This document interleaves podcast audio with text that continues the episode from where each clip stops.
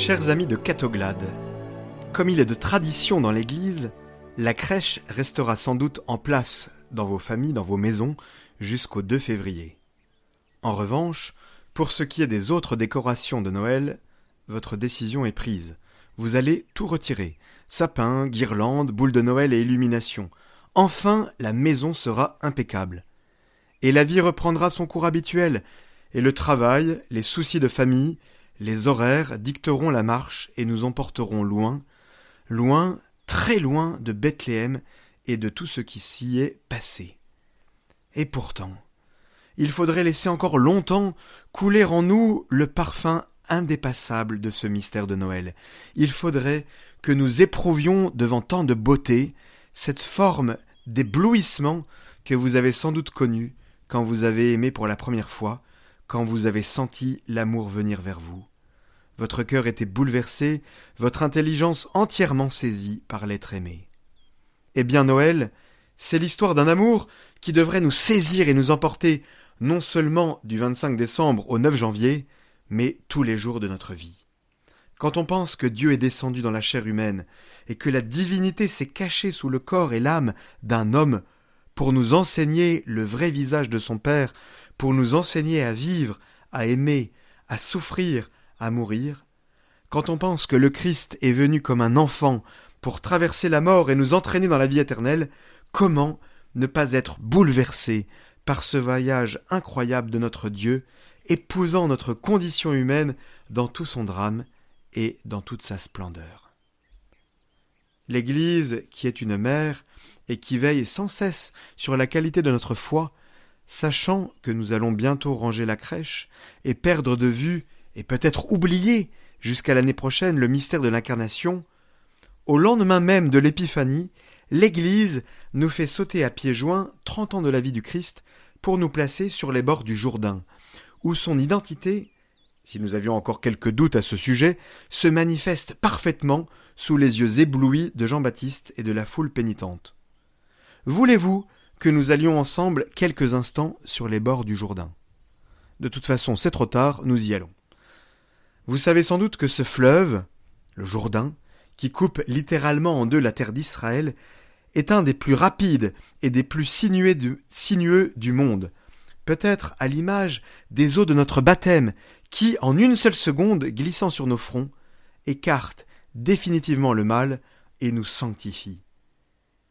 Mais avant de parler du baptême de Jésus, il est important de rappeler que la figure du précurseur est tellement parlante, sa prédication tellement enflammée, sa pénitence si démesurée, que certains de ses contemporains ont pu croire qu'il était le Messie, le Sauveur qu'attendait Israël depuis des siècles.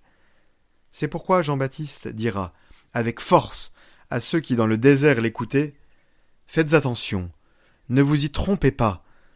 Moi je vous baptise dans l'eau, et je vous dispose simplement à accueillir celui qui vient et qui est plus puissant que moi.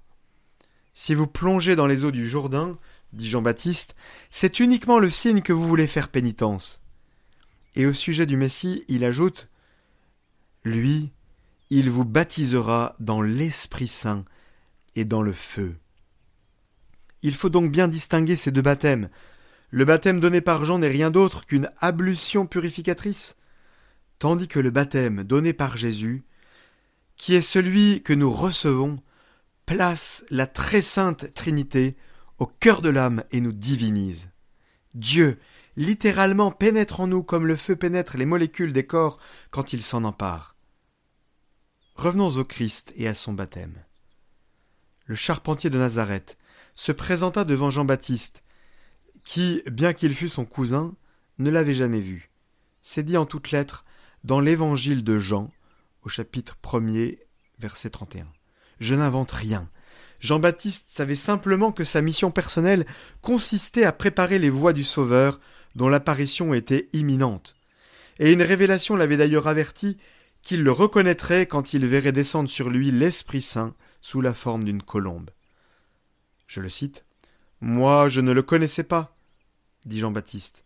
Mais celui qui m'a envoyé baptiser dans l'eau m'a dit celui sur lequel tu verras l'Esprit descendre et demeurer sur lui, c'est lui qui baptise dans l'Esprit Saint.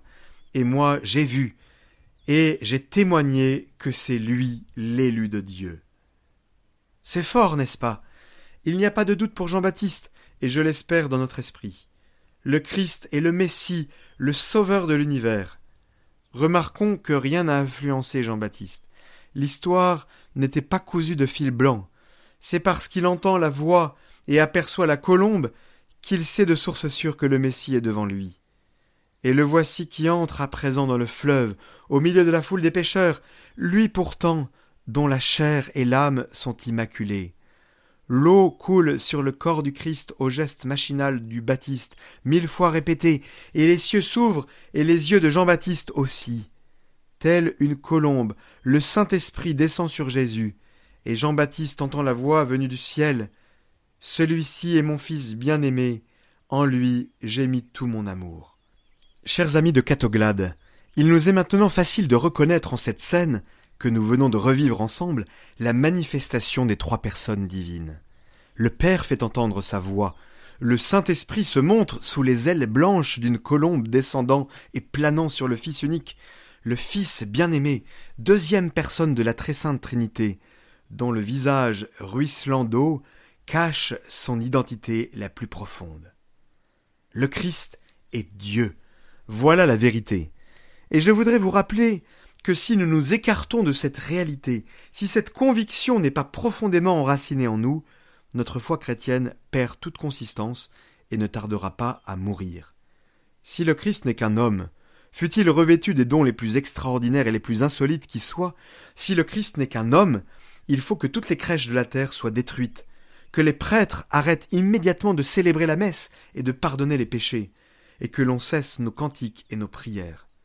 En effet, si le Christ n'est pas Dieu, tous nos actes de culte ne sont que mascarades, car toute notre foi repose sur la personne de Jésus que nous recevons comme unique sauveur du monde, parce qu'il l'a proclamé de lui-même, parce que les apôtres l'ont proclamé à leur tour, parce que l'Église l'enseigne inlassablement depuis deux mille ans, parce que la Vierge Marie, apparaissant à Lourdes, à Fatima, à la Salette, à Pontmain, à l'île Bouchard, à Paris, ne ment pas, et que sous les yeux extasiés d'enfants et d'âmes simples de la terre, la Sainte Vierge a toujours proclamé qu'elle était mère de Dieu. Si le Christ n'est pas Dieu, il ne peut pas résider dans nos églises. Eh bien, je vous le dis, il est là, il est là, dans nos tabernacles, le Créateur de nos âmes. Oui, nous croyons que le Christ est le Rédempteur du monde. Nous croyons qu'il est Dieu, parce que Jean-Baptiste, le plus grand des prophètes, s'est écarté pour laisser passer la vraie lumière venue dans le monde, parce que les saints et les martyrs n'ont cessé de crier leur foi par leur vie et par leur mort, parce que sans le Christ tout devient absurde, la vie n'a plus de sens, plus de but, plus de terme. La mort se fait implacable, les jours s'écoulent, sans devenir et sans espérance. Oui, nous croyons que le Christ est Dieu parce que c'est la vérité, et que la vérité qui est faite pour l'homme s'encastre magnifiquement dans son intelligence en répondant à toutes les préoccupations qui l'occupent et l'angoissent. Oui, affirmons-le encore, toute la foi chrétienne repose sur le Christ, venu directement de la gloire, pour plonger toute l'humanité dans le cœur de son Père. Le fait que le Christ soit fils de Dieu, disait Gustave Thibon, n'est pas une réalité à choisir, il l'est, et c'est notre chance. Quand nous regardons de près la Sainte Écriture, quand on médite les paroles de Jésus, on se rend compte que ce qu'il dit ne vient pas de la terre, mais vient de plus haut, vient d'ailleurs, vient du ciel.